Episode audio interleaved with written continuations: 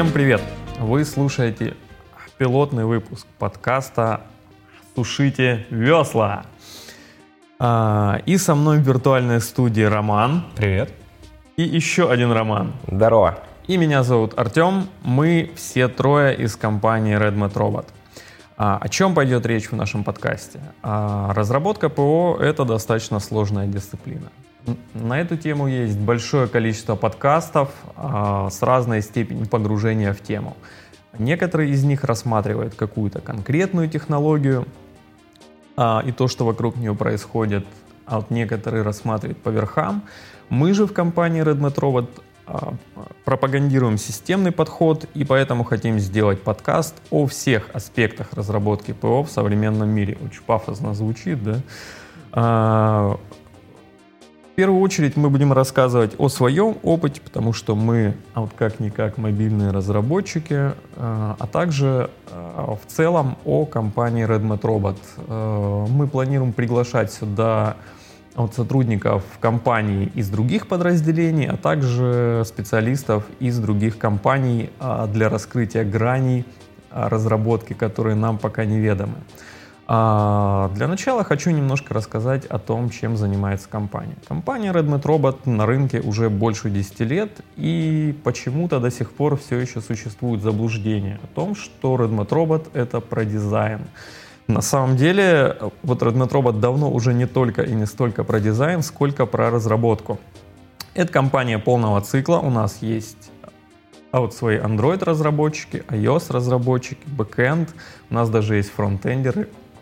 А вот, ребята, привет.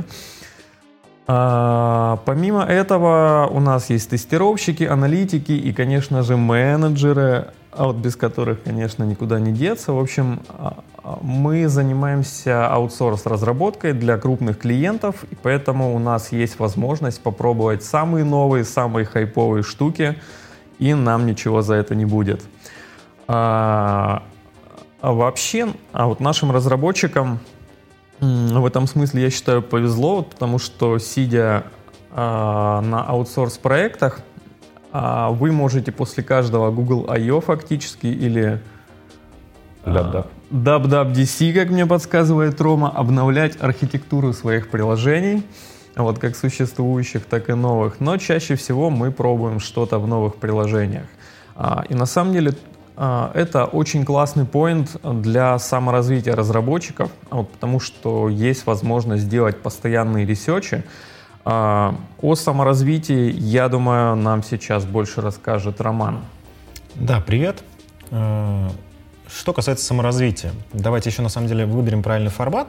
Мы сейчас будем говорить, наверное, не с точки зрения как наставления, сколько просуждаем о том, какие есть у нас проблемы, а, у нас в смысле в аутсорсе с этим, и как можно их решать.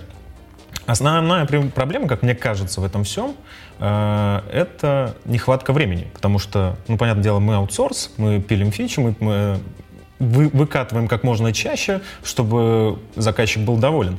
Но для этого, в принципе, э, нужно еще как-то развиваться. Ну, соответственно, чтобы ты все время мог и часто выкатывать новые фичи, ты должен как-то развиваться, а когда развиваться, если у тебя нет на это времени. Вот. Э, что думаю я по этому поводу? На самом деле, э, так как мы аутсорс-компания, мы можем брать достаточно разные проекты, то есть с, с разной сферой, в разной сфере деятельности, будь это банковское дело, будь это какие-нибудь э, заказы, связанные с мультимедиа и вот ежели с ними, то, соответственно, мы, одна из возможностей развития — это участвовать как раз в таких проектах.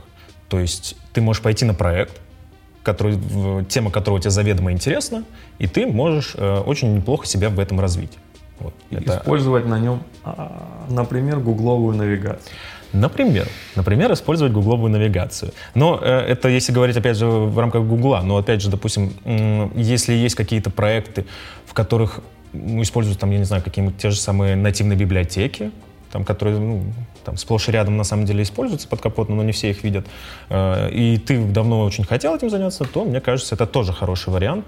То есть, э, чтобы взять, попробовать, вот. Что по, по этому поводу думаешь, Роман? Вот, а как в iOS у нас это происходит? На самом деле, мне кажется, если говорить про iOS, то все примерно то же самое. А, и ребята всегда могут из пула проектов подобрать себе проект, который для них раскроет какую-то новую грань. Как ты уже, Ром, сказал, то, что можно выбрать проект из банковской сферы или, может быть, из страхования, попробовать там какой-нибудь АР, и мне кажется, это как раз такая дополнительная возможность для, для развития. Вот как ты думаешь, вот какой вообще а, вот самый правильный флоу в данном случае? Вот, ну, понятно, что ты можешь взять новый проект, но всегда же вот велик соблазн а, а, ну, как бы немножко полениться и закопипастить из прошлого проекта. Вот, то есть как с этим бороться и вот как это происходит в iOS. В Android, например, у нас есть э, вот, еженедельные технологизации, вот, на которых, ну, как бы, а вот сделать доклад на технологизации, это, это честь, хвала такому человеку. У вас как происходит? Ну, у нас на самом деле похожая история. У нас тоже проходят еженедельные технологизации. А, ребята еще разрабатывают всякие внутренние штуки. А, например, недавно мне на одном из проектов понадобилось использовать криптографию. Оказалось, что уже пара наших ребят реализовала библиотеку для этого. Я просто использовал внутреннюю. Было очень удобно. Не, ну это на самом деле очень классно, потому что, во-первых, это позволяет сократить время на разработку. Давайте будем... Это, конечно, очень очевидная вещь, я сейчас говорю, но тем не менее, почему-то все время э, забывается, и все время э, люди начинают писать заново то, что уже есть. И вопрос, опять же, зачем? Вот. Опять же, кстати, вот вопрос у меня к вам такой по поводу точек роста. То есть есть такие э, прекрасные модные два слова, это T-shape и I-shape, развитие. Вот. Э, ну, то есть если T-shape — это развитие некое в ширину, то есть у тебя там разные сферы деятельности и разные там разные точки, куда ты смотришь. А shape это, соответственно, у нас в глубину куда-то, в какой-то определенной отрасли, ты прям идешь, идешь до конца, превращаешься в такого э, книжного червя, но в хорошем смысле этого слова, естественно. Гуру. Гуру, да, действительно. Вот. И кто что по этому поводу думает, кто себя к какой части относит? Ну, я думаю, что iShape на самом деле это, это путь э, выгоранию в конце концов, вот, потому что бесконечно копать в глубину, ну, наверное, нельзя. А вот можно заскучать, вот решить, что IT это не твое, и э, торговать вот водой в баклажках по 19 литров. Ну, просто есть такие примеры, у меня есть знакомый, я, наверное, приложу ссылку на его статейку про выгорание в шоу-ноуты. Вот она очень интересная, рекомендую почитать. Вот поэтому я топлю больше за T-Shape. На самом деле я считаю, что любой разработчик, если он хочет добиться каких-то значительных высот, то ему надо качать T-Shape и качать, вот, собственно, свой кругозор. А вот, потому что если он будет заниматься только Android разработкой или iOS разработкой, ну, в конце концов, ему это надоест.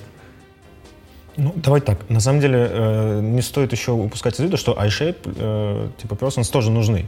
Потому что ну, нужны э, специалисты, вот в конкретной какой-то отрасли, без которых, к сожалению, зачастую бывает сложно. Ну, то есть э, есть какие-то, например, проекты, где нужна именно какая-то очень глубокая экспертиза. И обычно вот эта глубокая экспертиза, она есть именно у этих ребят. Их, мне кажется, очень не всегда легко найти, ну, с точки зрения найма. Вот, но они, мне кажется, очень даже нужны. Я сам, на самом деле, тоже очень люблю больше T-Shape, потому что я как-то себя к этому отношу. И из-за того, что там, условно говоря, там в, Android я пришел из там, с Java разработки, а в Java разработку я вообще пришел там из системного администрирования. То есть вот так вот потихоньку-потихоньку и там расширяя свои грани. Но э, я бы на самом деле, может быть, даже как-то иногда завидую таким людям, потому что не хватает усидчивости, вот уходить туда глубоко. Правда, зачастую я таких людей вижу там, покрытые с одной стороны мхом, вот. но тем не менее, да, но тем не менее, мне кажется, это очень крутые ребята. С ними пару сложно еще общаться, к сожалению, они весьма такие замкнутые, закрытые и да. С гениями всегда сложно. Гений — это, а да. Вот хорошо, что мы не они. Мне кажется, это и позволяет таким ребятам да, достигать этого, этой глубины, этого дна за счет их усидчивости. Ну, то есть, смотри, мы понимаем, что человек, когда он не отвлекается на какие-то побочные вещи, ну, такие как там э, пойти в бар, пообщаться с друзьями, да, там, или сходить на пробежку. Вот. Э, обычно они не выглядят люди, как люди, которые ходят в бар или ходят на пробежку. Э, даже не, не хочу обидеть, но тем не менее это зачастую так вот, то у них остается, показывается достаточно большое количество времени, которое они, наверное, могут на это потратить. Но, тем не менее. Вот, мне кажется, они нужны, и одни, и другие, но мне кажется, одних в естественном отборе э, должно оказаться больше. Ну, просто так получается, что сейчас очень большой спрос на T-shape людей, потому что нужен... Э, мы видим, допустим, это, э, эту эволюцию там, фронтенд разработки, когда там раньше были чисто фронтендеры и бэкендеры, сейчас это какой-то человек, который занимается там full разработкой, там он сразу пишет на одном языке, который может себя представлять как верстку, так и, в принципе, некую э, бизнес-логику. Но вот. во всем важен баланс. Безусловно. Вот. Окей, Давайте еще вот какой момент обсудим. Это на самом деле, как мне кажется, тоже очень важно, особенно для людей, которые находятся на каком-то таком среднем старте в развитии своем. Вот, э, это источники информации, потому что, э, понятное дело, там у нас э, есть книги, у нас есть сайты, есть какие-то м, видосики. А, ну, курсы. Курсы, да. Ох, ох уж это русский. Вот, да, эти э, курсы, то есть источников, в принципе, достаточно много, но что из этих источников э, является вот до сих пор сейчас э, более правильным путем? То есть читать книги, смотреть сайты известные, ну, там, либо это все-таки какие-то сервисы? Знаешь, на самом деле, я думаю, что нет какого-то правильного пути, а вот потому что все люди немножко разные, вот кто-то там а, аудиалы, визуалы, там, кинестетики прочие страшные слова. Но есть, есть рекомендованные вещи. Я, например, как может быть, потому что я сильно старый, я начинал с книг, и мне кажется, что книги — это как раз вот тот самый правильный путь, а вот, потому что ну, они дают базовые знания. А вот статьи, как правило, не дают базовых знаний, особенно если мы говорим о статьях э, от наших коллег из, из менее развитых стран. Там, там они бывают очень капитанские, на самом деле, вчера буквально про это с ребятами говорили, что вот качество контента страдает. Вот в противовес этому, кстати, статьи от, э, от русских или русскоговорящих, вот не знаю, как, вот как корректнее сказать, они более полные, более глубокие, может быть, потому что у нас вот просто все злые, въедливые, и поэтому как бы стремятся работать над качеством контента. Ну, или потому что язык богатый. Может быть, поэтому, но тут как это, а вот мой знакомый репетитор по английскому сейчас бы с тобой поспорил на тему богатства языка. Ну, филигранности, ну, см... ладно, я не буду сейчас уходить в эту тему, это мы уже как-нибудь потом обсудим. А вот, э, э, и поэтому мне кажется, что эти вещи, ну, они тоже должны находиться в балансе, да, то есть вот нельзя там вот только статьи читать э, и, э, и слушать подкасты, а, или только уходить в, ч- э, в чтение книг, вот, потому что на самом деле статьи и подкасты, они тебе дают, а, ну, типа такие очень хайповые знания, люди об этом говорят, а книги базу дают, поэтому это должно вот как-то друг друга сопортить, я думаю. Да, я с тобой на самом деле полностью согласен. А, единственное, что я мог бы добавить, есть люди, которые не очень хорошо, наверное, воспринимают текст, и им больше подойдут курсы именно для старта. Но, ну, конечно, книги для расширения базы — это очень важная вещь.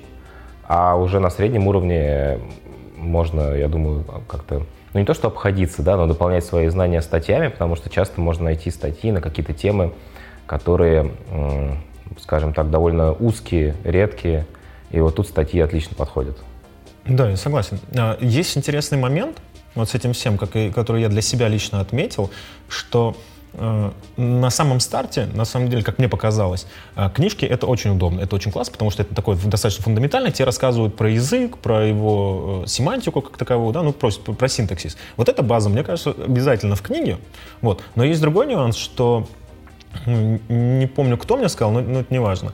Очень правильную вещь, что книга, когда выходит, особенно вот в современное время, про IT и все такое, она уже морально устаревшая потому что пока она там проходит какую-то ну, то есть э, ревизию и все такое, пока она идет в печать, проходит какие-то пару месяцев, и все, эта технология может быть уже устаревшая.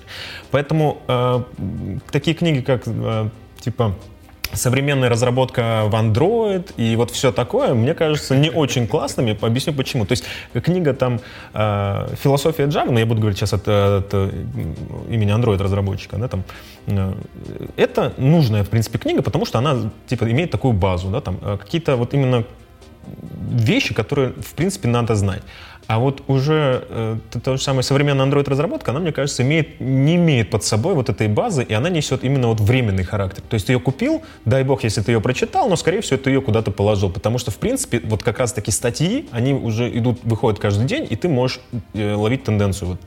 Потому что, мне кажется, если сейчас взять и просто на полгода закрыть ноутбук и ничего не читать, а читать там хорошие книги, да, там, назовем так, потом ты откроешь, и ты ничего не поймешь. Потому что перестанешь быть в этом информационном поле, ты из него выпадешь, и это будет, мне кажется, очень тяжко. И потом, мне кажется, наступает другой момент, когда ты опять должен вернуться к книгам, только уже не про Java, а вот э, те же самые книги, да, там, о о принципах проектирования э, там, операционных систем, о каких-то других вещах, но уже таких высокоуровневых, которые никак не связаны с конкретным языком, и вот это, мне кажется, вот такой вот как раз-таки э, путь развития, который, ну, у меня выстроился, по крайней мере, и он мне показался весьма удобным.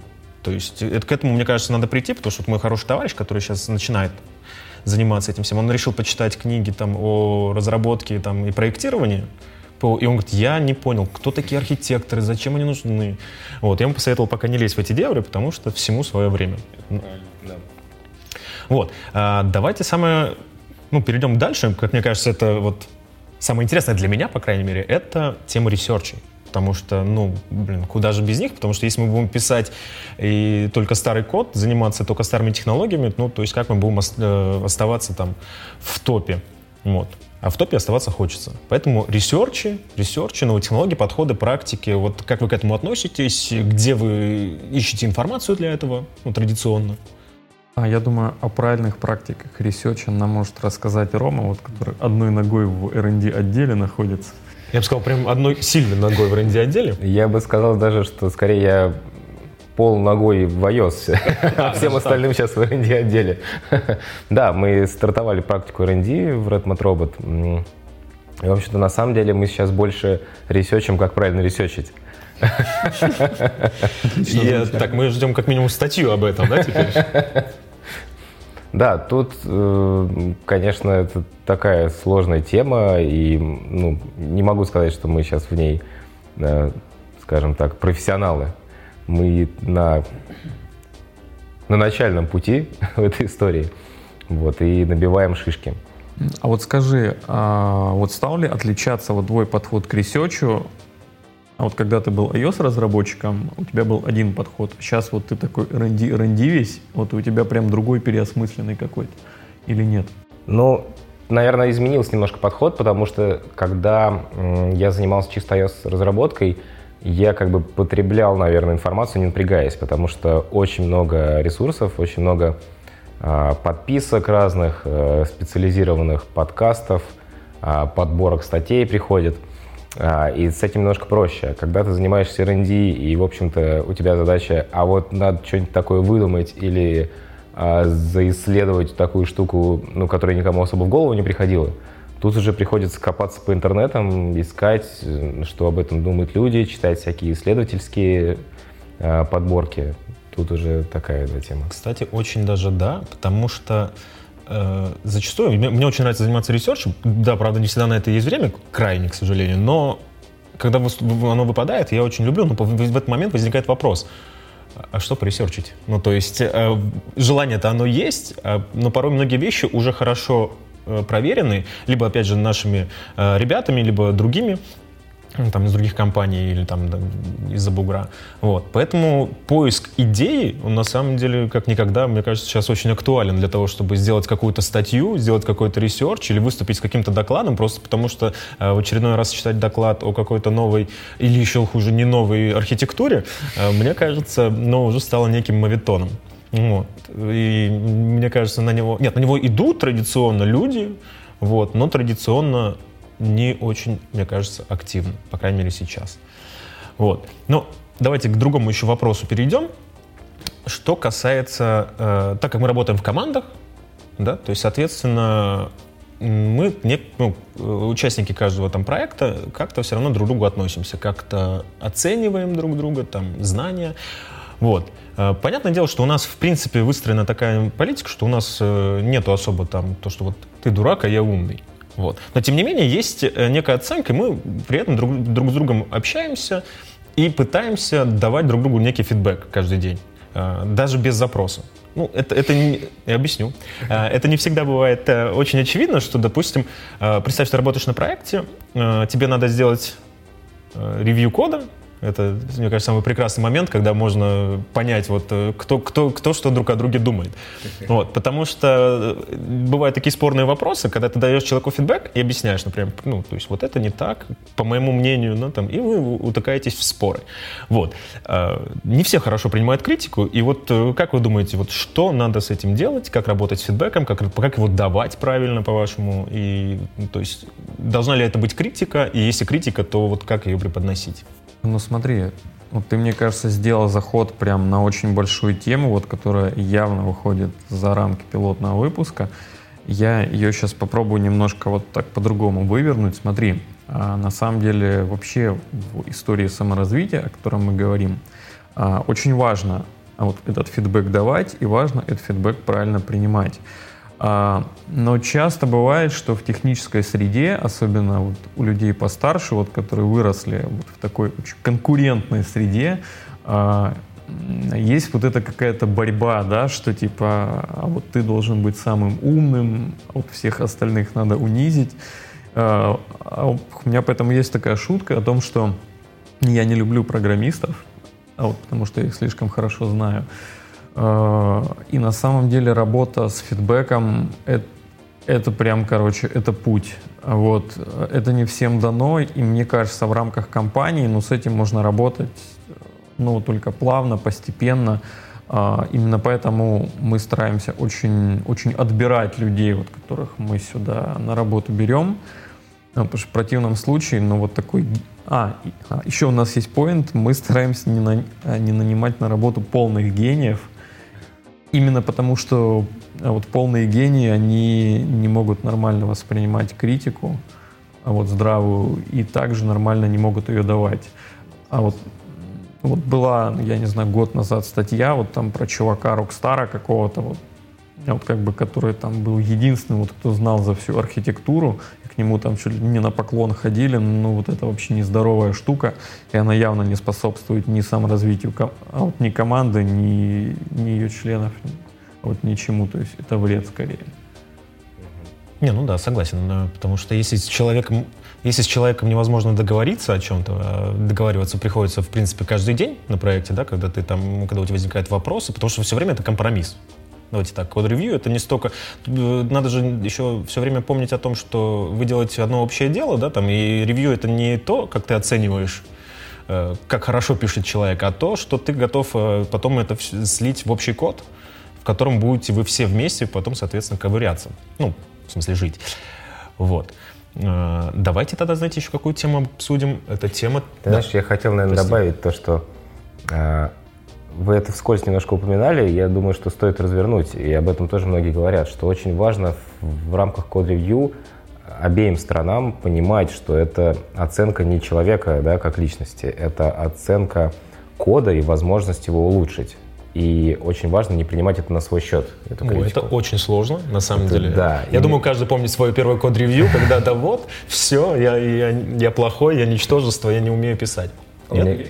И с обе, обеим сторонам нужно вот этот вот акцент держать, чтобы да, оставаться, не нервничать как бы. Да, да, я даже недавно слышал, ну вот, как это, теорию такую, а вот что есть, ну типа, а вот восточный склад ума, а есть западный. Вот западные люди, они очень сильно себя отделяют от своей работы. то есть они не воспринимают, что вот типа критика их там кода или какой-то их работы это критика лично их, а восточные, наоборот, они себя очень, очень с этим отождествляют, и вот прям, короче, вот любая критика, вот это все, вот там смертельная обида, войны семей. Я могу тебе сказать точно. Так, расскажи. Это так, да. Я на самом деле очень много вот на эту тему рефлексировал, э, принятие критики, потому что действительно мне все время кажется, все, что я делаю, оцен... потому что это идет с детства, то есть папа оценивает там сына, там, да, это семья, вот это все. Вот. И, соответственно, это также и потом на работе выкладывается. То есть каждое то, что ты делаешь, тебе кажется, что это должны оценить. Во-первых, оценить хорошо, и что бы ты ни делал. Вот. Не знаю, я очень достаточно много времени проводил работу над собой, и вроде как научился. Мне так кажется, но не знаю, время покажет. Вот, да. А, давайте, на самом деле, мы вот тоже затрагивали эту тему, тему технологизации. Вот мы там озвучивали ее, она то есть так промелькнула. А, что это? Давайте скажем, потому что, мне кажется, не все правильно понимают. Да, ну давайте в паре буквально по пару слов, и кто как ее проводит, и что мы вообще закладываем в это понятие технологизации, почему она нужна. Ну, у нас вот как технологизация, на самом деле, она у нас много раз меняла формат. Это вообще как это, это целый путь, на самом деле, вот в Redmond Robot, ну, типа технологизация, она была очень разная. Но сейчас мы, кажется, пришли к, вот, к нормальному более-менее формату, когда у сотрудника, во-первых, ну, как бы есть потенциально 4 часа в неделю ну, для каких-то ресечей, но для того, чтобы это было интересно и полезно всем, есть еженедельное мероприятие, на котором сотрудник а, может об этом а, рассказать. Вот, например, вот, вот есть навигация гугловая, да, я все про свой огород на самом деле. Есть гугловая навигация, она вышла в релиз, вот непонятно хорошо-плохо, вот непонятно, что с ней делать, а вот есть другие библиотеки, есть свои подходы.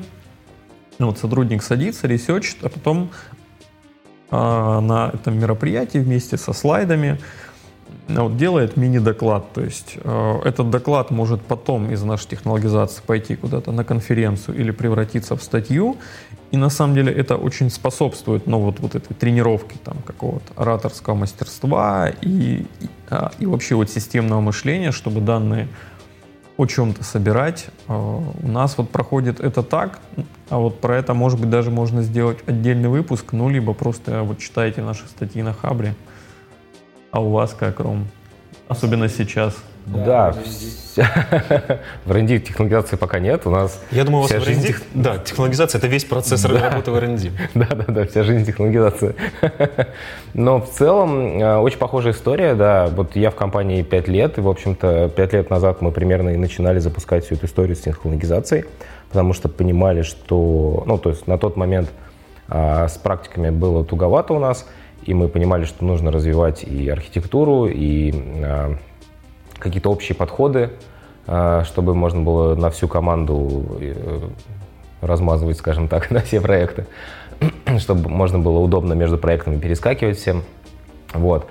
И технологизация, она, она эволюционировала. В, в какой-то момент мы больше уделяли а, внимание именно каким-то внутренним разработкам. Тогда у нас родилась а, кодовая генерация для сервисного слоя. А в какой-то момент мы, наоборот, больше ушли в какие-то обсуждения и доклады. И ну, сейчас я, как я смотрю, ребята, они сохраняют такой баланс. Баланс между докладами, а, подготовкой каких-то выступлений на конференциях и а, какими-то внутренними разработками. Плюс они стараются делиться какими-то новыми знаниями, конечно, каждый раз. А, и периодически даже проводят э, всякие внутренние а, сходки для там, работы с алгоритмами, разборов их и для решения всяких задачек. Ну, мы плавно, в принципе, от э, истории с саморазвитием переходим, опять же, тоже, мне кажется, связанной теме. Это тема всяких конференций, метапов и э, и им подобным ивентам. Вот, да-да-да, о метапах, наверное, вот я тебя сейчас резко перебью, а, а вот о метапах, мне кажется, я немножко знаю больше, чем вы, а вот потому что я участвую в организации Муздроида, а вот пусть и не так активно, как, а вот как другие его члены, а вот так наверное, корректно говорить, да? Как другой его нет, так еще хуже. Давай вернемся к первой формулировке. А, вот, но более-менее стараюсь. И то есть на самом деле мы вообще зачем это затеяли, небольшая реклама с дроида, да, вот, потому что нам казалось, что все остальные делают метапы плохо, а мы, мы сможем а вот сделать очень круто, независимо, и кажется, что вот к нам люди ходят, а вот это получается. И во многом люди на самом деле ходят, потому что мы очень тщательно подходим к э, отбору докладов. А вот потому что контент метапов — это супер важно. А, вот люди ходят на метапы зачем вообще? Чтобы получить какие-то знания и чтобы пообщаться с интересными людьми. А, и вот тут какая проблема, да, что если у нас доклады будут кислые, вот туда просто не пойдут интересные люди. А, и получится, что придут неинтересные люди и будут общаться с неинтересными людьми. На кислые темы. Слушай, но им же тоже надо когда-то ходить, поэтому, мне кажется, надо сделать отдельный э, метап, Отдельный метап для грустных, да? Да, да. Черно-белый такой. Сепия и все такое. А вот и поэтому, ну, как бы в первую очередь, а вот, наверное, такие а вот мероприятия, метапы, конференции и вот всякие такие сборища, это про общение, а вот про образование и про то, чтобы узнать что-то новое. Я думаю, так. Ну, раз уж ты упомянул, давай на правах рекламы, у нас скоро Моздроид же будет. Да, у нас, у нас скоро Моздроид, у нас 30 марта будет Моздроид, если я не ошибаюсь, он, он будет проходить в Озоне. А, я не знаю, успеем ли мы вот выложить этот подкаст вот для того, чтобы ссылка в шоу-ноутах имела смысл, но мы очень постараемся, и если успеем, мы ссылочку вам дадим. Так, хорошо, да. СМС о переводе мне уже упала. Нативочку да, да, да, да, платная интеграция, вот это все. Да, как, все, как, за, все как договаривались, да? Ладно, шучу. Вот. Э, на самом деле, да, мне кажется, тема метапов, э, она весьма, весьма глубокая, потому что делать хорошее мероприятие, это по мне так это очень сложно, потому что делать его мало того, что хорошим, ну, с точки зрения организации, при этом еще интересным, э, и при этом сделать так, чтобы люди не просто пришли, посмотрели на там, человека, который будет что-то вещать со сцены, а при этом дать, дать им возможность нормальную пообщаться между собой, либо с этим человеком, мне кажется, вот э, это очень сложно, потому что я, допустим, хожу на метапы больше, на самом деле, пообщаться. Но мне очень нравится вот вся эта тусовка, и очень классно, если еще в этот момент там доклад какой-то офигенный. Вот это прям комбо, я прям говорю, что день мой прожит не зря. Вот. Но просто даже пообщаться мне очень нравится, потому что, опять же, как я говорил, люди из IT, особенно профессионалы, не очень любят общаться. Вот еще знаешь, какой момент есть? Это, это на правах наброса. Мне на самом деле кажется, что Android метапы, они более многочисленные, и там больше людей с какими-то горящими глазами, вот, чем на iOS. Ну, вот мне кажется, Ром, или ios мероприятий, их правда меньше, и они, они ну как, вот менее малочисленные, более малочисленные. Ты знаешь, может, может быть, потому что я сам сейчас редко хожу на метапы. А вот и показатель. Может, может быть, как-то я за собой кого-то волок. А, а будет роман? Нет, э, не пойдем. да. Нет, у нас есть, конечно, какие-то такие свои метапы, и даже в роботе проходило мероприятие. А мы там с R&D отделом выступали в качестве докладчиков с React истории. Да простят наш, нас наши слушатели за, за упоминание. Псуя. Да. А, есть Coco Heads, который довольно регулярно проходит, и, насколько я знаю, народ туда ходит. Там часто бывают интересные какие-то темы. А, ну и есть разные конференции, но, как правило, если мы говорим про конференции, они кросс, скажем так, платформенные, что ли. И там есть и те, и другие ребята. А, а вот конференции, смотри, а вот мы так плавно от метапов а вот ушли к конференциям. Вот, то есть конференция, по сути, это большой метап. Я, наверное, хочу поговорить, а вот тоже мы начали о некоторой разнице, вот такой versus. А, мне кажется, вот мне как Android-разработчику, что на самом деле вот, Apple конференция, вот WWDC, она, она гораздо а, интереснее, что ли, она гораздо ярче, вот а, а, а, вот, чем Google I.O. Ну, то есть вот то Google I.O., как бы, которое я видел, ну, в частности, Keynote, он был достаточно пресным. А вот то, что там а, потом показывали, оно в целом интересно, да, то есть достойно внимания, можно посмотреть. А вот как у вас? У вас хороший Keynote только, а потом все плохое, или у вас все хорошее? Не, вот я, я не могу говорить даже за всех iOS-разработчиков, но я могу сказать за себя, что я нашими дабдабами вообще горжусь. потому что, мне кажется, это очень крутая работа. И, конечно, и кино. Ну, давайте так, Apple, ну, все знают, я думаю, все согласятся, что Apple умеет в презентажке. Э, Apple умеет круто и представлять свои продукты, и в том числе софт. И Keynote — это всегда про софт, и DubDub всегда про софт.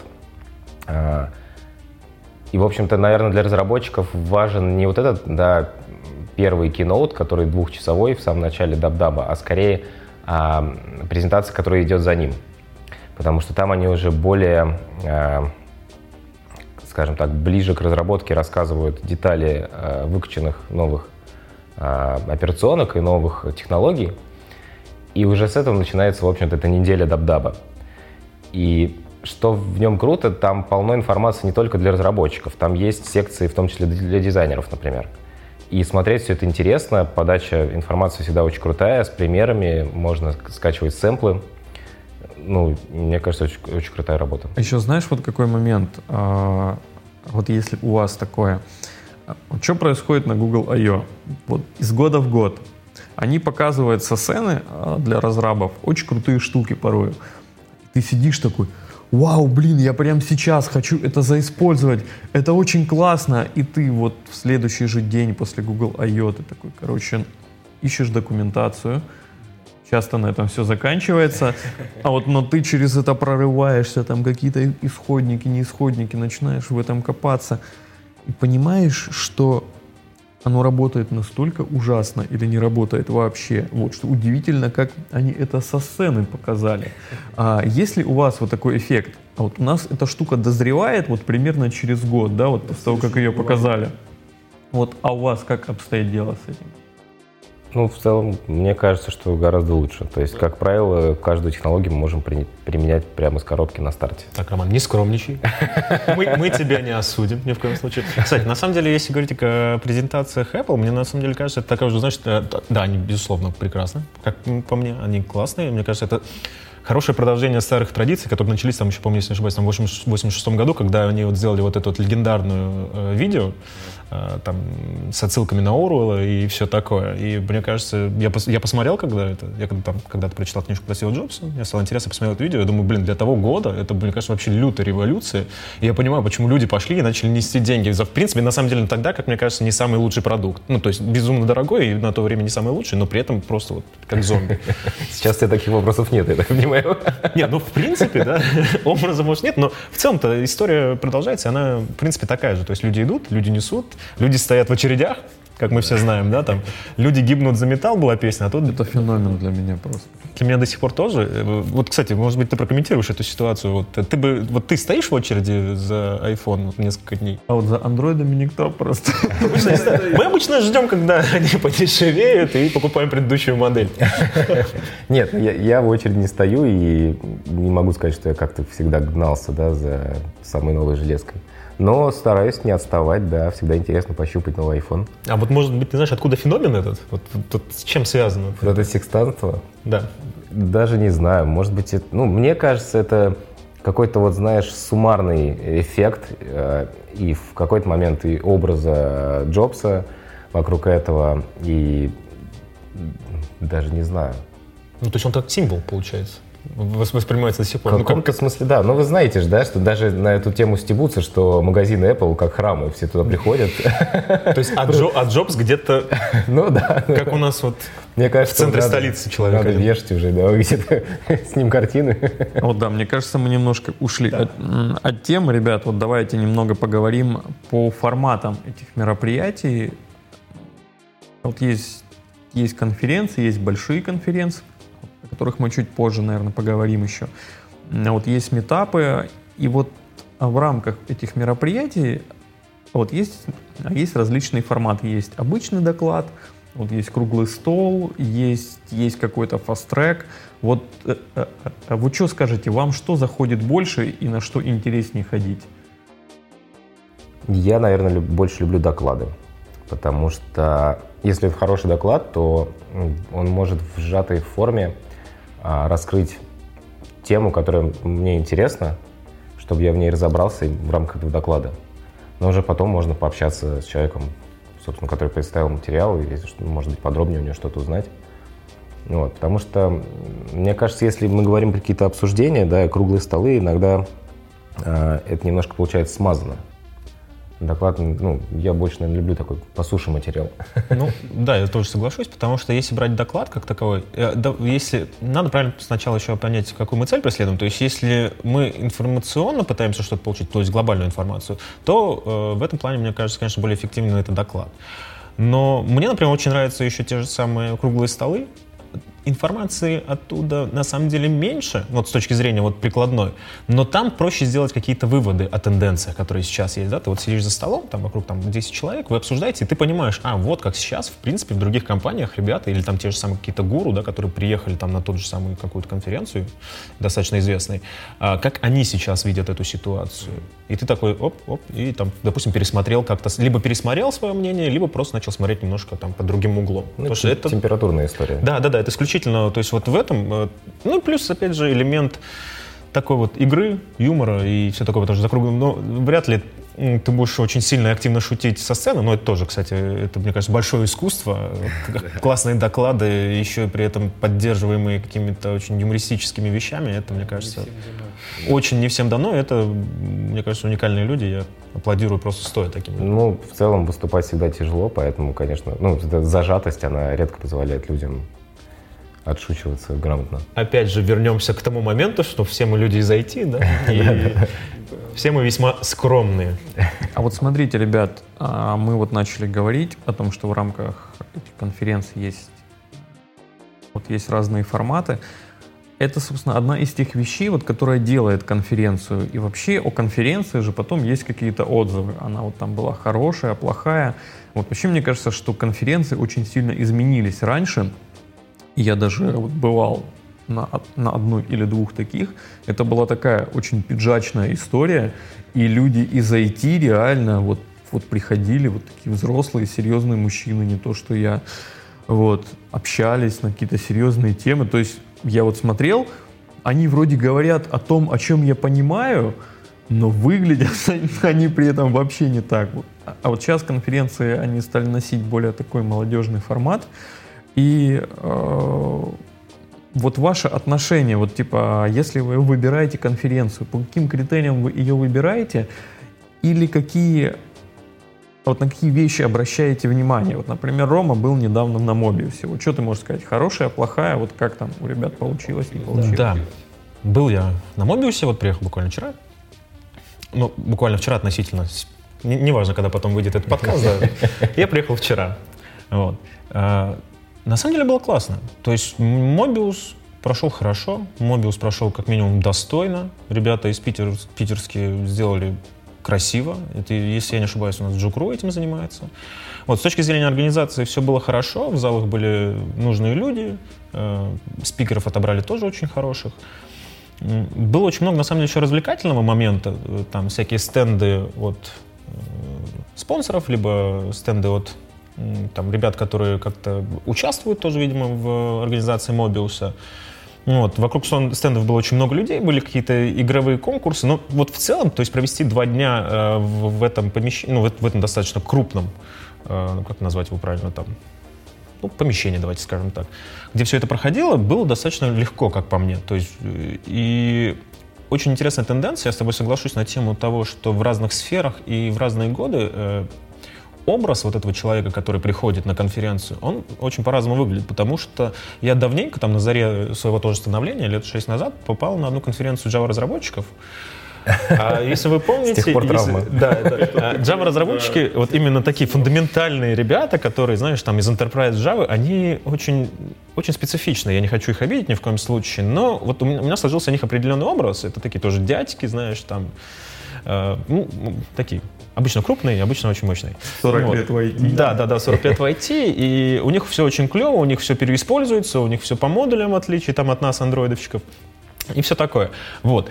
И тут большая конференция, на которой я увидел достаточно очень большое количество, очень, практически, я не знаю, процентов, наверное, 80. Это были достаточно молодые ребята, то есть это где-то там до 25, до 26-7. Вот. А, спикеры, конечно, были в основном, и что радует, это ребята такие уже с большим бэкграундом, ну, соответственно, тут уже накладывает э, возраст, по-другому не может быть. Но было вот не знаю, мне очень понравился. На удивление, кстати, э, я сейчас это не, не очень касается темы, но просто подчеркну, если кто-то будет там искать, смотреть. Э, мне очень понравилось два доклада, которых вообще не связаны с IT, условно говоря. Нет, они связаны с IT, это про мир IT, но они не связаны про разработку. То есть это первый доклад э, про эмпатию, а второй доклад, это, это он был первым, А второй доклад, который мне понравился, он был вообще последним, он закрывался. И мне кажется, многие просто не пошли, ну, потому что, во-первых, там, было, там название было про дизайн и все такое. Думают, ну зачем я пойду? Я сам стоял в дверях, то есть я зашел в дверь, думаю, ну постою, посмотрю, даже не буду садиться, потому что, скорее всего, я сейчас уйду. И это был такой офигенный доклад. Просто. Просто это Илья Фри... Нет, не Илья. Виталий Фридман. Вот. Просто разбомбил весь зал. Это было просто шикарно. Он там рассказывал про плохие паттерны в вебе, в мобилках, как у нас нам мешают вот эти всплывающие окошки, окуки и вот всякие многие вещи, которые, знаешь, надо заполнить много-много полей, и это очень удобно. Ну, короче, прям это было бомбическое выступление, и вот прям я не, не пожалел, что все-таки остался. Ну, вот, ну, то есть рекомендуешь Слушайте, доклад? доклад вот, вот эти два доклада, в принципе, очень рекомендую, потому что первый доклад помогает опять э, в том, что, о чем мы говорили до этого, о том, как коммуницировать людям в командах и вот э, как относиться друг к другу, понимать, научиться друг друга понимать, почему мы там принимаем те или иные решения. Ты, главное, не сказал. Да. Тут два вопроса. Что со стикерами? Так. Привез. Стикеры привез. И как кормили? Вот, вот, вот. Основные критерии выбора конференции мы выбрали, похоже. Слушайте, простите, да, действительно, на самом деле, это же э, одни из самых главных критериев. Слушайте, кормили, давайте так, я вкратце, потому что я уже очень много говорил, скажу вкратце. Кормили в, там, во внутреннем ресторане э, гостиницы и кормили неплохо. Там был шведский стол, фуршет и все такое. Ну, то есть было классно, а после первого дня было неплохое автопати. То есть прям а туда всех звали? Или нет? А звали это в смысле? Ну, приглашали на автопати. Иногда, а, знаешь, была это открытая. такая вот тусовка для избранных Слушай, бывает. Мне на самом деле такая тусовка была. Она была, э, насколько я понимаю, ну, наверняка была. Ну, то есть э, автопати, вот именно мероприятие, оно было общее, туда пришли все. Но, но э, как я понимаю, было автопати еще и отдельное, то есть там, вот. Мне, не хочу, опять же, никого обидеть, ни в коем случае, мне такой формат не особо нравится, потому что мне нравится, когда люди спускаются, вот все-таки, вот эти вот ребята, которых очень сильно многие уважают и очень хотят, там, некоторых, мне кажется, даже потрогать, вот так, знаешь, там, как богов. А, эм, если, бы они, если они спускаются вот на эту автопатию общую, и они тусят со всеми. Мне кажется, это вот лучше сближает. Да я тебе могу тоже рассказать, ну, из моей, скажем так, из моей темной стороны моей жизни. я занимаюсь музыкой еще, я диджей. И могу сказать, что это очень круто, когда артисты, которых, допустим, мы там как организаторы ребята привозят из-за рубежа, э, очень всем нравится, когда они какое-то время проводят в зале с людьми. Я с тобой Это согласен. всегда и улучшает вечеринку, и люди лучше реагируют, и Понятно, что нек- некоторых артистов мод- могут на куски порвать, да. и с этим немножко сложнее. Но в целом это всегда очень украшает, окрашивает. Очень классно. Я думаю, здесь то же самое. Это круто, ребята. А смотрите, еще один момент, который, как мне кажется, мы не обсудили. А вот конференции сейчас, они вот все более или менее одинаковые. Но начинают появляться мероприятия, которые выбиваются из, из общего флоу. Это какие-то IT-фестивали. Вот как пример, это Улькэмп, вот, который проходит в Ульяновске, на который я три года собираюсь попасть, но никак не могу. Вот потому что у меня постоянно находятся какие-то дела поважнее. А, насколько я знаю, это офигенный формат. Это Open Air. Ну, то есть это всем супер нравится. А, сильно про Улькэмп рассказать не могу, я там не был, но по фидбэкам это просто бомба на самом деле. А, с какой-то похожей штукой экспериментируют ребята из Пайкона русского, если я не ошибаюсь. То есть там тоже вот вывозят бэкэндеров на какую-то базу, а вот и читают там доклады. Вот. А что вы думаете вообще про такие форматы? И а, если, может, у вас какие-то предложения вот по улучшению? Ну, вот что скажешь, Ром? Ну, мне кажется, что вообще в сфере IT любой выезд на природу... Абсолютно точно. Любой выход из комнаты. Да, выход из комнаты. Хотя бы окошко открыть, проветрить. Это уже потрясающая возможность. Мне кажется, современный айтишник — это вот тот образ, э, который описывал Бродский в свое время, да, когда не выходи из комнаты, не совершая ошибку. Ну, на самом деле, да, это такое устоявшееся клише, и я думаю, что если мы друг на друга даже с вами посмотрим, не совсем так. И у нас все ребята, наверное, спортом занимаются. И... Но в целом, все равно, мне кажется, это очень круто. Вот так собираться где-то на открытом воздухе, на природе и с докладами, может быть, с шашлындосами, вообще прекрасно. Вот я на самом Информация деле... будет усваиваться, усваиваться в два раза лучше. Я на самом деле вот даже думаю, что стоит экспериментировать с этими форматами, вот каким образом. Есть такие прикольные вещи, всякие вот командообразующие игры, они бывают очень постные, да, но можно сделать интересную. Вот как пример, там в рамках того же Улькэмпа или похожего мероприятия можно реально сделать какой-то веревочный парк или какую-нибудь такую условную несложную полосу препятствий. И на самом деле, а мне кажется, что вот найдется больше одного человека, кто захочет а вот на этой штуке всей полазить. Это будет вообще не про IT, но, блин, ну, кстати, да. Очень часто, мне кажется, даже стоит напоминать людям из IT, что есть еще и как бы и другие моменты, аспекты. И, кстати, жизнь. здесь да, есть жизнь. На самом деле, смех смехом, ведь многие ребята-разработчики, особенно люди, которые уходят в дело с головой, да, там, э, фанаты своего дела, они же даже забывают есть. Ну, то есть это да, известный это факт. Да, есть, спать, да, особенно вот это известное состояние потока, когда ты в него входишь, и, ну, то есть это... Никто не забывает про кофе. Никто не забывает про кофе, потому что, да, во-первых, это, это, это топливо. Да. Вот. А по поводу, кстати, еще Улькэмпа, это же не просто фестиваль как таковой, именно куда привозят ребят, и они просто читают доклады. Помимо этого, там же очень много всяких площадок, как музыкальных, насколько я знаю, так и спортивных. То есть вот это как раз-таки примерно то, а, там даже есть это. Да, это есть. Там, то есть есть волейбол, да, то есть я видел там ребята вроде как даже на лодочках, потому что это на, на побережье какой-то э, реки, извиняюсь, что какой-то, потому что я не знаю. Я думал продать идею.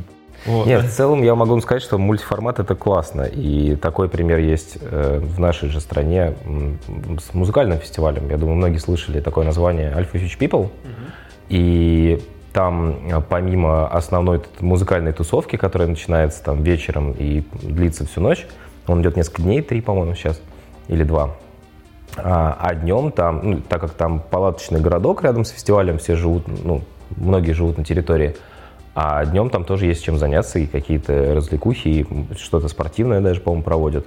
Есть еда, все это есть. Он платный? Да. Но есть... Теперь я о своей темной стороне. Сейчас, сейчас, сейчас, сейчас, вот подожди. Вот раз он платный, значит, не рассказывай. Это мы вырежем, нам не занесли про него. Вот. А, и, а теперь темная сторона твоего это. А есть такой фестиваль, как нашествие. Вот. Это прям чер, черная сторона. Это, я бы сказал, тяжелая артиллерия черной стороны.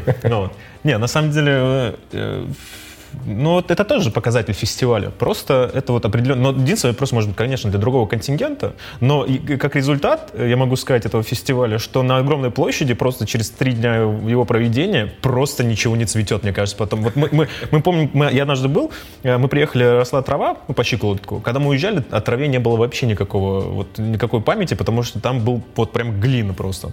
Ну, то есть... В этом плане, конечно, было бы круто, если бы наши организаторы отечественные, ну, брали бы... Они сейчас учатся, конечно, у зарубежных организаторов, и это очень круто.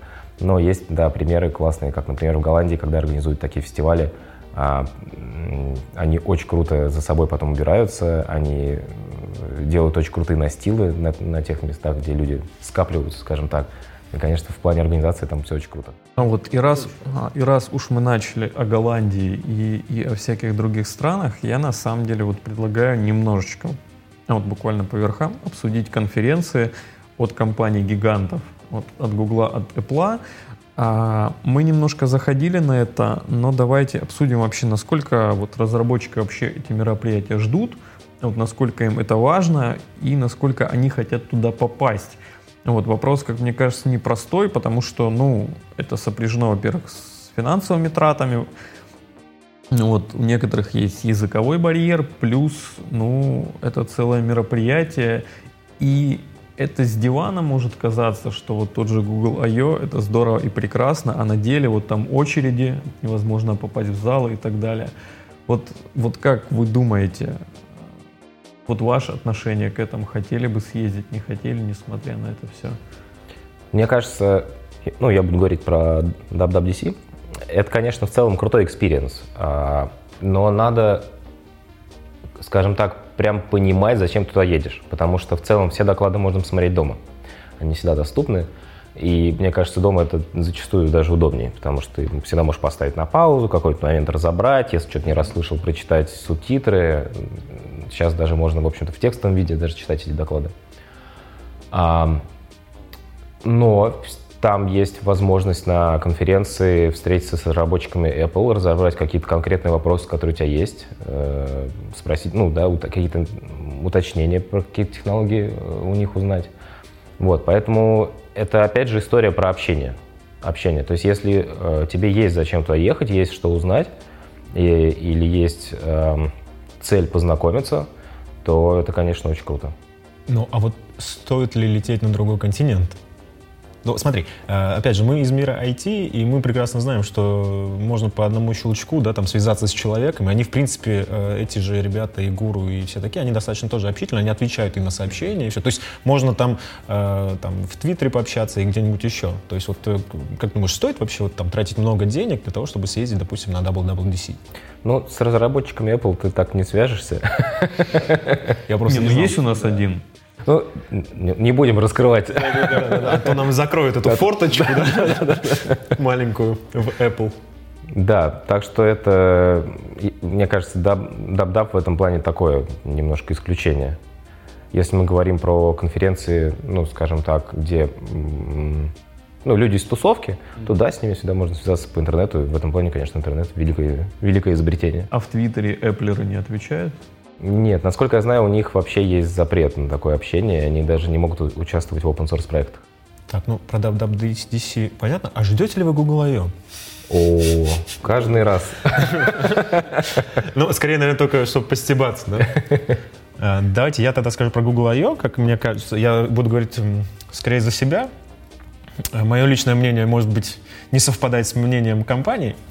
Вот. Но тем не менее. Э, я лично жду Google I.O., потому что я хочу понимать, что будет в следующем году, что можно будет на что рассчитывать, потому что, как уже говорил Артем, э, после того, как они что-то покажут, это пока еще не работает. И в следующий весь год мы будем понимать, что вот они будут делать это. То есть, получается, они, э, ну, как опять же мне кажется, у них проходят вот эти все презентации немножко в виде так, мы вот вам сейчас покажем то, над чем мы работаем. Но это пока не работает. Вот. Но у нас есть уже идея. Спойлеры. Да, да, да, спойлеры, они, так, они, они, они в кредит показывают, а потом, может, они это доработают. Но тоже не факт. Но при этом на самом деле, опять же, большая разница между, как мне кажется, Google I.O. и DubDub э, в том, кто стоит на сцене. То есть, если в Дабдабе это ребята, которые, ну, в принципе, то есть занимаются там маркетингом, там, вот, вот все такими вещами, вот. Ну, то есть не, не те ребята, которые на заводе собирают это все дело, да, там, вот, и вряд ли, наверное, программисты. Хотя, может быть, и программисты тоже. Нет, на общих секциях, которые уже после киноута идут. Нет, а на киноуте? Ну, на киноуте... Там, да, чаще На общих секциях, да, я видел. А на Keynote, да. А в I.O. обычно это говорят тоже разработчики, и поэтому, мне кажется, тоже очень сильно проседает, потому что м- спикерство — это такая, это, это очень большое, большое умение. То есть маркетологи, они поэтому и маркетологи, что они умеют это делать, и поэтому, мне кажется, у них заходит более лучше. Вот. А у нас выходят такие, такие полненькие ребята, знаешь, иногда такие неповоротливые, иногда с дефектами дикции, вот. Нас закроют. Нас закроют, Рома. Ну вот. Кстати, о, о, о, кстати, ну, ты упомянул тоже, одна из проблем это языковой барьер. Я, к, к своему стыду, к 28 годам очень плохо понимаю английский на слух. Вот, то есть читать я читаю, а вот на слух прям очень плохо. Я над этим работаю. И вот этот Google I.O. меня приятно удивил, что я впервые смотрел Google I.O. без э, субтитров. Там индусы одни там. Вот, да, я на удивление, оказывается, их понимаю. вот. Нет, но э, это было вот, наверное, самое приятное мое впечатление от этого Google I.O., что я его смотрел полностью без субтитров и прям, да.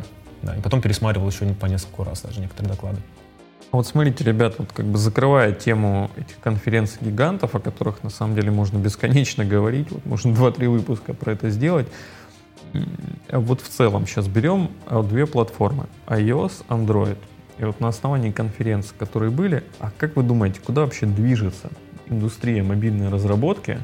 А, а, ну, как бы какие тенденции намечаются? Вот, Ром, что скажешь? Ну, Скажем так, а, после последних конференций Гугла я как скорее R&D инженер могу сказать, что а, у меня вызывает, скажем так, интерес Flutter сейчас. Потому что, ну, скажем так, после работы с React Native он у меня вызывает чисто положительные эмоции. Это очень интересная штука. И, и ну, мне кажется, у него есть все шансы сейчас а, выстрелить. Поэтому, мне кажется, какая-то нацеленность на кросс-платформу есть, и это очень интересно. А, другой вопрос, что Apple, конечно, никогда в эту сторону не смотрела, и что тут будет дальше непонятно, потому что мы все понимаем, что Apple такая компания, которая иногда может немножко взять и подзакрыть. Но они не примут, думаешь, да, вот эту флаг? Они, они могут так очень сильно качнуть лодочку. Да.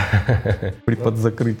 Да, ну Apple это всегда про, про натив, и, в общем-то, нельзя сказать, что это минус, наверное, потому что под iOS приложения зачастую просто прекрасные.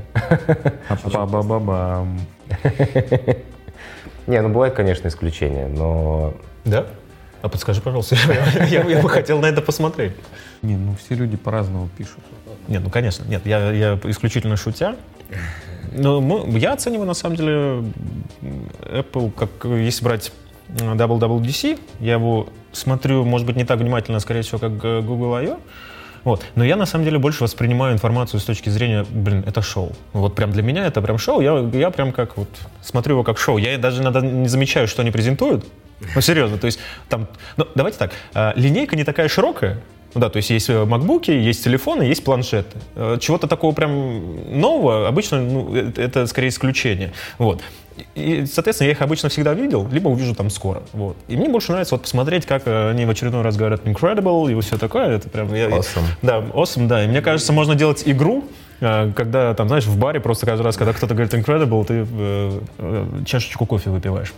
Вот. А что касается I.O., ну, мне на самом деле нравятся некоторые... На самом деле я был немножко расстроен из, после Keynote и думал, что, блин, ну хотя бы, может быть, наверное, вот, ну, часть, которая рассчитана для разработчиков, будет что-то поинтереснее. Было, на самом деле, поинтереснее, как мне кажется, потому что... Э, ну, многострадальную камеру они наконец-то презентовали, что они Это будут да. теперь, теперь они будут заниматься как они обещали. То есть, понятное дело, что э, я еще сам не садился, к сожалению, э, не пощупал нормально, но они обещают, что она будет работать, они теперь будут заниматься тем, что будут отлавливать баги сами, у них есть некая система, и вот они будут этим заниматься, и прям говорят, что они доведут ее до состояния такого, что она на всех, э, на всей вот этой вот нашей огромной не знаю, пачке устройств, которые существуют, будет работать хорошо. Вот. Для меня это, наверное, было одно из самых главных. И второе, это, опять же, наконец-то они начали говорить на тему архитектуры, потому что Google никогда не говорил раньше, ну, там, до прошлого года, по-моему, или позапрошлого, когда они там презентовали первый раз э, Architecture Company, они избегали разговоров об архитектуре. Ну, условно говоря, у вас есть платформа, вот как вам удобно. Ну, есть пару паттернов, да, вот Activity, вот фрагменты. Мы вот что-то советуем, что-то не советуем. На это тоже не стоит забиваться, потому что мы можем всегда поменять мнение. Мы это знаем, уже неоднократно было.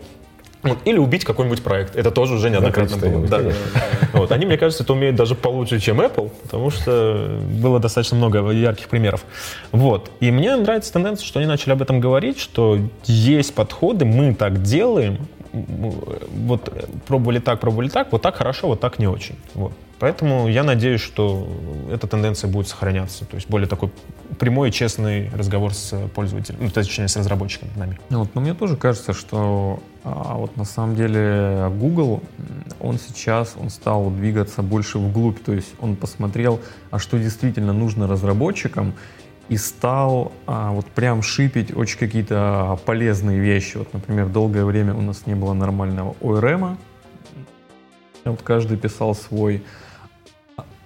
А вот Google нам, вот нам дал ORM. Долгое время не было хорошей навигации. То есть кажется, что сейчас а, у разработчиков ну, вот работы становится а, вот несколько меньше, потому что есть все готовое. Но а вот на самом деле я немножко лукавлю, потому что Э, у любых, а, любых команд разработки у них есть э, ну, вот какой-то свой набор библиотек, а вот самописных и так далее.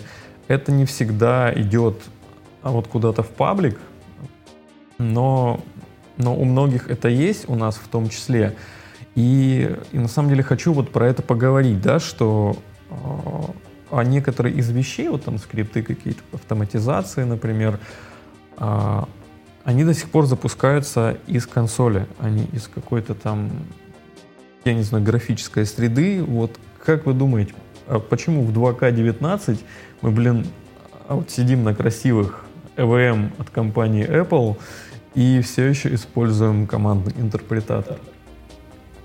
Да, и все еще используем Vim, Легендарный. Вот, ну кто-то Emacs. Да-да-да, кто-то Nano. Ну, э, Я надеюсь, что никто. Слушайте, мне кажется, это отчасти может перекликаться с вопросом, почему мы все еще не набираем текст голосом. Ну, кстати, быть, да. Ну, то есть есть вещи, которые тебе быстрее сделать так, чем мышкой. Да. Вот тут, нет, вот тут откровенно да, но есть, знаете, как э, у меня долгое время была причина, почему я пользовался, допустим, не гитовым UI, ну, условно, каким-то интерфейсом, а вот именно там, через консольку. Лампово. Чувствуешь тепло? Очень, очень лампово, да. Я прям кладу пальцы на клавиатуру, и э, вентилятор от э, MacBook греет мне руки. Вот. А мышка, она холодная, она металлическая. А уж трекпад? А уж трекпад-то уж этот бездушный. Тем более это вот это вот решение не, не православное, да. Вот. Нет, на самом деле, да, я честно говорю, мне, мне казалось это очень лампово, то есть ты себя чувствовал, знаете, как раньше в фильмах, вот к этому приближению, к этим людям, которые что-то там непонятно щелкают, вот какие-то буковки бегут, и это прикольно. Фильм «Хакеры» на фоне Voodoo People играет. Да, да, да. Мне вот кажется, есть вот в этом какая-то такая вот тщеславная, вот, наверное, составляющая, да, вот когда ты приходишь, а вот к джуниору или он приходит к тебе, ты такой открываешь терминал и начинаешь руны вбивать туда да, просто. Да. И вот, вот этот эффект отвалившейся челюсти рядом. Это... Удержимое пиво. Да, да, да, да, это бесценно. Вот, нет, на самом деле, э, еще мне кажется, ну, есть очевидные вещи, да, то есть там конфигурировать более удобно какие-то вещи, потому что до сих пор очень многие там те же самые скрипты и все это, они пишутся так, что было запущено из консоли удобно, да, и всякие э, там э, GUI вот эти штуки, они же просто это, по сути, это обертка над той же самой консольной командой зачастую. Ну, то есть не всегда исключительно, да, но, допустим, э, ну, понятно, что гитовые э, UI там какие-то клиенты, но это понятное дело, что это обертка над именно командой git и там что-то, что-то. Вот. И поэтому, на самом деле, у меня просто было очень много э, негативных сценариев, когда, пользуясь UI, я, у меня, наоборот, где-то что-то то не закомичивалось, то как-то криво мержилось. То есть, потому что я не знаю, какую операцию он там выполняет. Написано мерч, я нажал кнопку, блин, а может быть он там сделал не мерч, а сделал ребейс или еще что-то, да, там.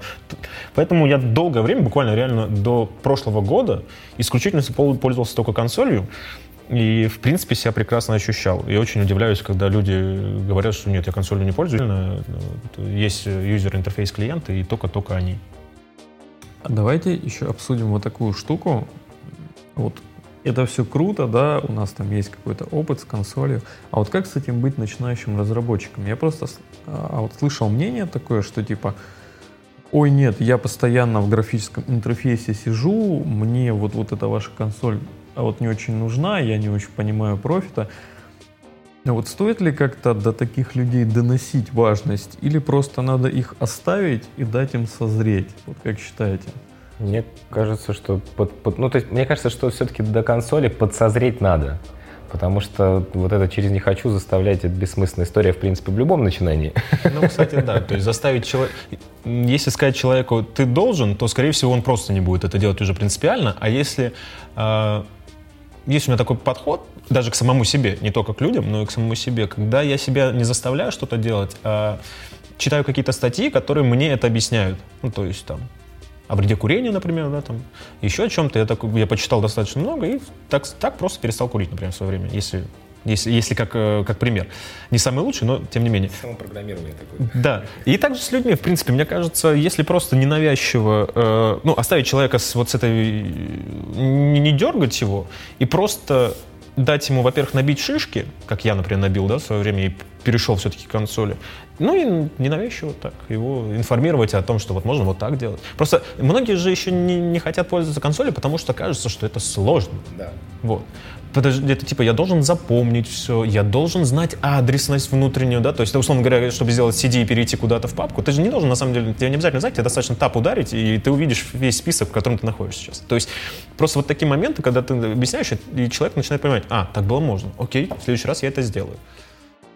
Да, мне кажется, это момент такой, что тут э, важно потихоньку в это погружаться, и все придет. А вот посмотрите, ребята, раз уж мы начали вот за всякие методологии ускорения разработки. А вот давайте поговорим о таком феномене, который сейчас стал супер популярным, раньше был никому не нужен, это CI-CD. Вот как это дело в мобильной разработке обстоит сейчас? Вот в iOS, например, в Android это все хорошо, но понятное дело. Это что-то с компакт-дисками, да, по-моему? Ну, у нас в MacBook давно нету CD-приводов. Да, ну, могу сказать, что iOS отдел в роботе именно, наверное, немножко отставал от Android в этом плане какое-то время. Но сейчас мы все это подняли, мы широко используем Fastlane, у нас тоже автоматические сборочки, все туда-сюда летает. И оказалось, что, во-первых, зря мы этого боялись, ничего сложного нету, надо просто сесть и делать. А во-вторых, что это все не так сложно, и это сильно упрощает жизнь. Ну, мне вообще кажется, что вы вот тот же Fastlane вы сварили настолько круто, что мы его даже стали использовать у себя в каком-то... Да, насколько я помню, именно же вы как раз-таки да, это да, все да. обкатали, закатили, и потом мы уже переняли эту идею. Да, с Fastlane, да. Ну, я могу сказать, что у нас сейчас даже React Native проекты собираются с Fastlane, а это, ну, как бы вообще космос. Ну, потому что хоп, и двух зайцев как бы сразу. А вообще, вот как думаете, насколько это важно? Потому что, ну, типа, мы же не бэкэнд, нам вот это все continuous delivery, вот не надо там на прод катить, мы все равно руками это все выливаем. А вот и мы не Facebook и так далее. А, может, мы загоняемся с этим CI-CD или все-таки есть, ну, как бы реальный профит, реальное ускорение? Что скажете? Мне кажется, все равно, да, вопрос масштаба. Если ты делаешь какое-то, не знаю, приложение, которое имитирует стакан пива, а, есть такие на айфоне, да? Ну, были. Одно время их было очень много, и даже на какой-то из dub-dub ов уже очень давно Apple сказала, что хорош. И мы такие приложения больше в App Store принимать не будем. Вот аналог фонарика нашего, мне кажется. Да, да, да. Фонариков ужасное количество. Вот, да. Но в целом мне кажется, что с какого-то момента, с какого-то масштаба разработки приложения наступает момент, когда это тебе начинает экономить время. Экономить время и ресурсы, а это, мне кажется, очень важно. А как вот понять, вот, вот где вот эта точка перехода находится?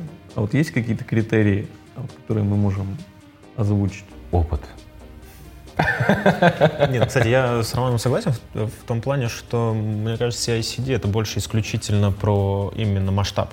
Ну, то есть, если ты один разработчик, э, это твой, ну, типа, внутренний проект, ты один пишешь его, то, в принципе, и ты же его будешь тестировать, ну, условно говоря, и ты же его потом будешь выкатывать. Но CI-CD тут для тебя, ну, условно, наверное, только для того, чтобы ты просто пощупал, что это такое. Вот. А в команде, особенно если это большая команда, команда, у которой там налажен поток э, работы с QA и там э, какие-то обновления, выкладки, работы с бэклогом и там с э, багами, то мне кажется, тут э, в какой-то момент в любом случае ты придешь к тому, что тебе ну крайне неудобно собирать это. Во-первых, во-первых, потому что это время ты его тратишь, и то есть ты не можешь в это время заниматься тем, чем ты должен заниматься, ну то есть фичой или там э, фиксом багов.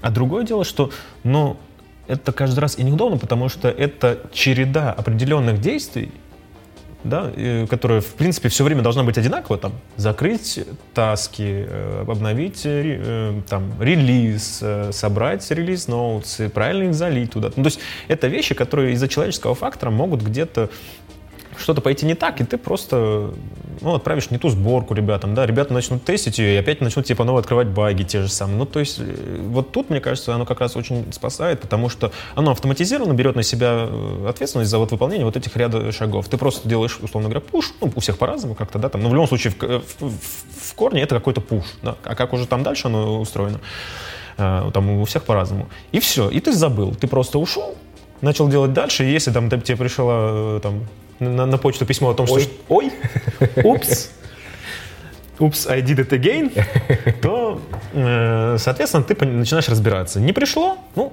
значит, все нормально, то есть там все ну, пойдет дальше. Мне кажется, да, и тут же эта история в каком-то смысле конвейерная. То есть, если мы берем да, какой-то масштабный проект, то разработчик это ну, одно из звеньев. А дальше у нас идет и тестирование, и релиз, и конечно, если мы сюда добавляем автоматизацию, это ну, упрощает жизнь. Ну, тут же еще, да, правильно, надо э, понимать, что э, CI, тут это у нас Content Integration, да, то есть это, по сути, типа, такое бесконечное поставление кода, то есть ну, и сборок, и всего такого. Ну, то есть больше, наверное, мне кажется, кода вот именно. То есть в, в тот же самый мастер, и оно там собирается, отправляется. То есть всегда ты можешь э, добыть актуальную сборку нужную. Ну, не знаю, мне тема CI-CD очень нравится, и особенно, когда оно сделано хорошо, да, там обкатано на нескольких проектах, а мы можем себе позволить обкатывать это все на нескольких проектах, что я очень люблю. Их у нас есть. Их у нас есть, их у нас много. А сильно больше одного. Да, очень сильно. Поэтому, мне кажется, то есть мы, мы, мы можем на эту тему, конечно, глубже рассуждать, но то, что оно нужно в определенных масштабах, мне кажется, это факт. А вот как думаете, вот есть ли какой-то а, минимальный набор действий, а вот, который надо выносить на CI? А, то есть всех же свои задачи, и там можно вот целую кучу всего настакать. А ну типа завтра вот человек хочет, чтобы у него был CI. И вот что он должен на этом CI вот в первую очередь делать? Ну то есть какие-то минимальные действия. Слушай, ну, самое минимальное, понятно, как мне кажется, но ну, в любом случае это сборочка. Ну, то есть ее надо собрать, ее надо куда-то доставить. Вот. Есть другой вопрос, что какая сборочка? То есть есть подходы там ночных сборок, которые никуда не отправляются, они просто обкатывают все, что сделано за день, да, там, условно говоря, в андроиде это может быть еще даже обкатано с включенным там прогардом, ну, чтобы ты понял, что все, что ты сделал за день, или вся команда, естественно, не ты один, никак не поломала именно сборку, которая будет в релиз собираться в конечном итоге, да, там со всеми вот э, обфускацией и всеми такими вещами. Вот. Но это уже, мне кажется, последовательные действия, то есть уже там, это, это не есть тот минимум, который, мне кажется, необходим. Ну, минимум это вот собрать, э, опять же, проанализировать код, то есть, да, пробежаться там, статическим анализатором, понять, все ли нормально, прогнать тесты, если они есть.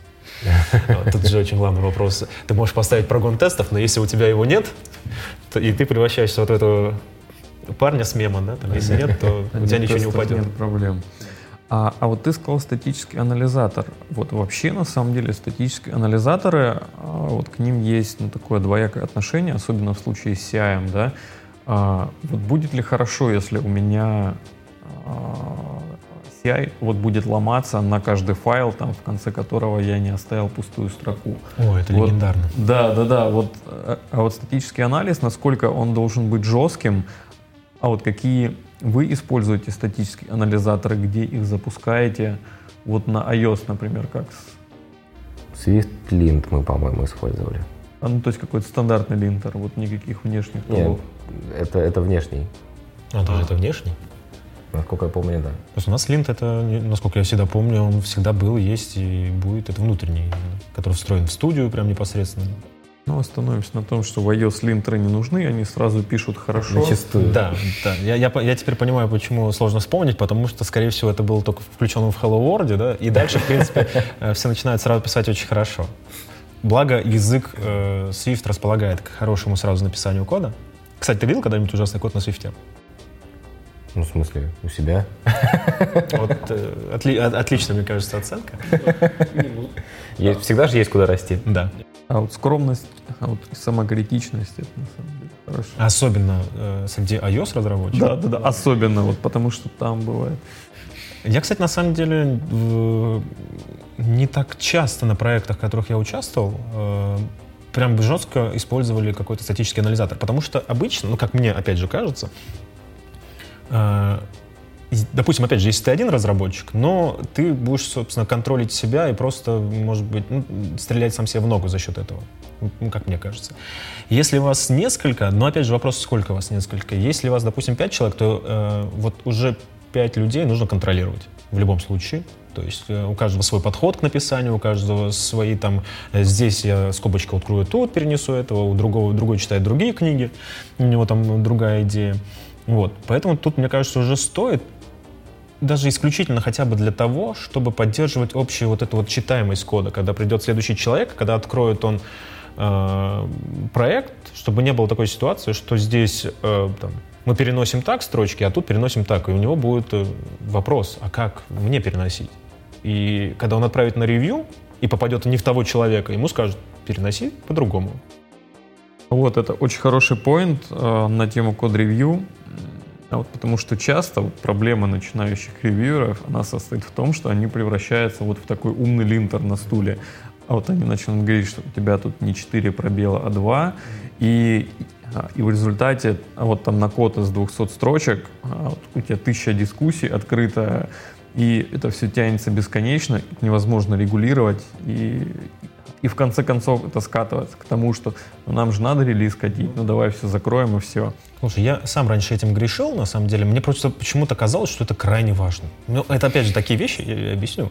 А, это такие вещи и такие понимания, которые приходят исключительно с опытом, о том, что, допустим, что архитектура не такая, на самом деле, э, гладкая вещь, и что невозможно делать ее абсолютно там по солид, да, то есть если ты хочешь делать по солид, это, конечно, классно, ты стараешься, но чистого солида, допустим, это, ну, то есть ты, например, можешь не добиться, и где-то надо прогнуться э, под систему, да, там, э, ну, потому что... Поплакать потом. Поплакать, да, ты, да, но, опять же, релиз тебе выпускать надо, и, и что-то с этим надо сделать. Другой момент, опять же, что э, вот эта скобочка, она, в принципе, нам никакого, условно говоря, ни, ни пользы, ни вреда она не принесет мне. Она да. просто бесит. Да, она эстетически меня бесит, но она бесит только меня, может быть, да. Вот я начал делать вот эту сноску на то, что э, смотреть под, через призму, а как это меняет код. Ну, то есть я вот читаю, да, меня бесит, может быть, до, до, до, до трясучки, но тем не менее я понимаю, что код в целом, он, он правильно сделан.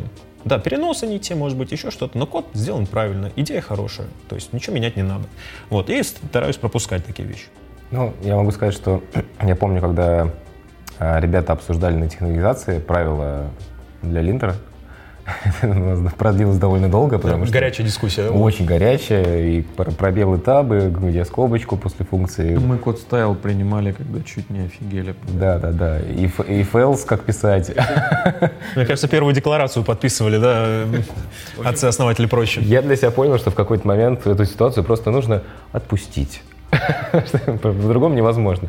Все думают по-разному, и, конечно, это история, э, которую лучше автоматизировать, чтобы ну, не подраться. И чтобы проще проходили код-ревью, о чем ты Артем говорил. Один маленький момент скажу. Э, ведь когда вот, вот, вот эта вот стычка получается да, между человеком, который скобку переносит так, или столько-то пробелов, или столько-то, вы же, по сути, не спорите о том, что из этого лучше. Вы просто спорите о том, что из этого пойдет в прод, и кто из вас победит в этом споре.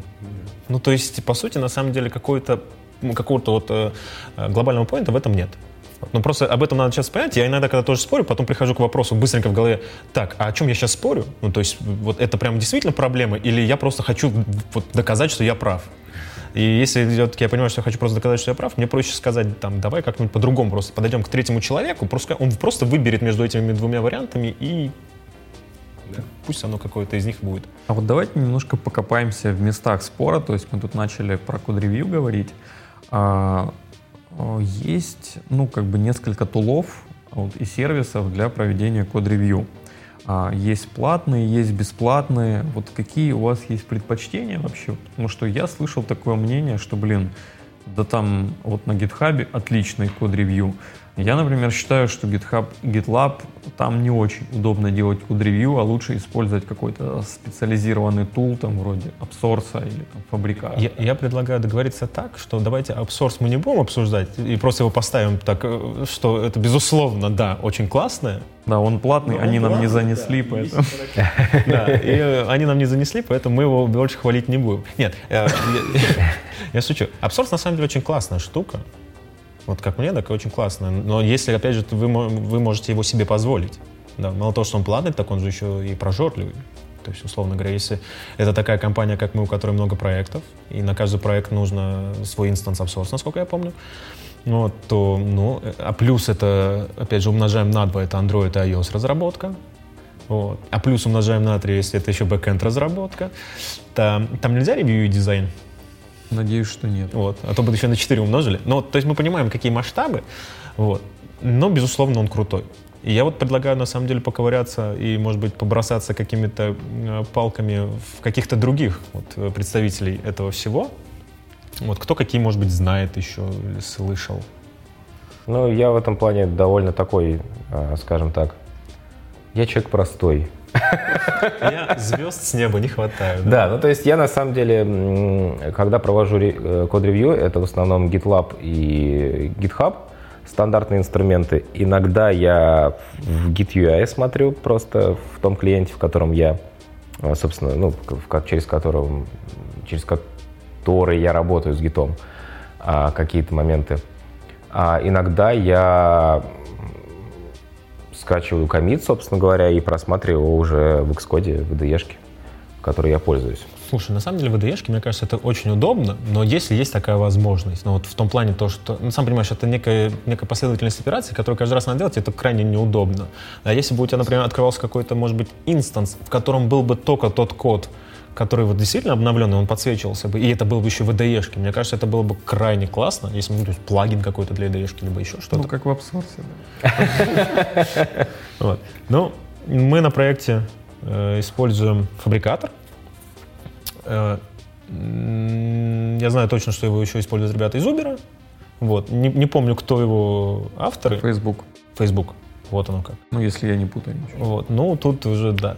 Вот. Я не, ну, в Фейсбуке знают о большом коде, о ревью. Да, они знают, но он, он не без проблем, к сожалению. Там есть тоже всякие многие под, подноготные из-за того, что у Facebook свой специфичный флоу ведения вообще комитов и всего того, он не всегда хорошо ложится на текущие реалии там обычных разработчиков, которые привыкли там, э, там по GitFlow именно как-то определенно все это делать. Там, там надо немножко, вот, скажем так, подумать, прежде чем это делать. Вот. Но с точки зрения проведения ревью, э, я объясню немножко другой момент. Там проблема даже не в том, что какое-то какое проведение, а с тем, как код отправляется на ревью и как он потом лендится, условно говоря, в мастер. Вы же все мастер? Лендим естественно. Но мы в dev обычно.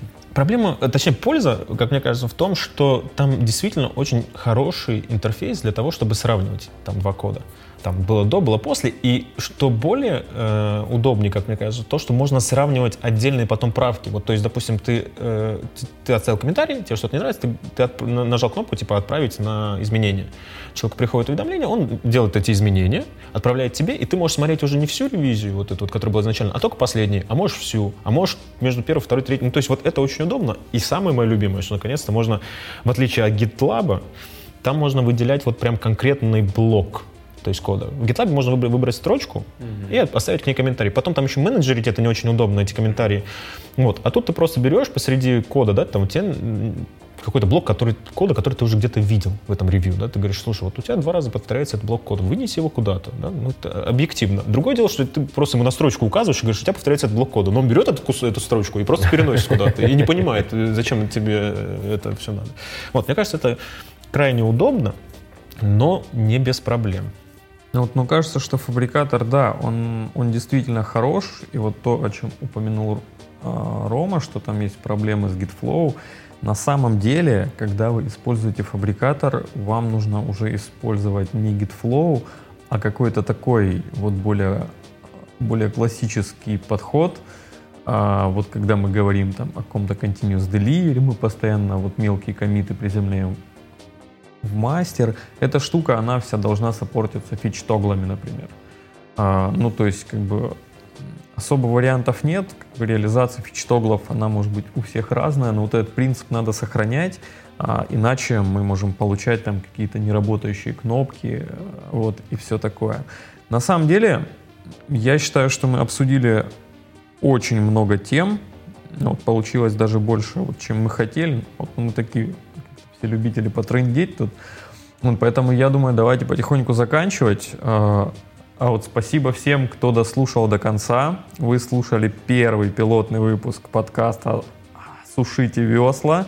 А, мы будем смотреть на ваши отзывы. Если вам все понравилось, мы будем продолжать. А всем пока. Пока. Пока.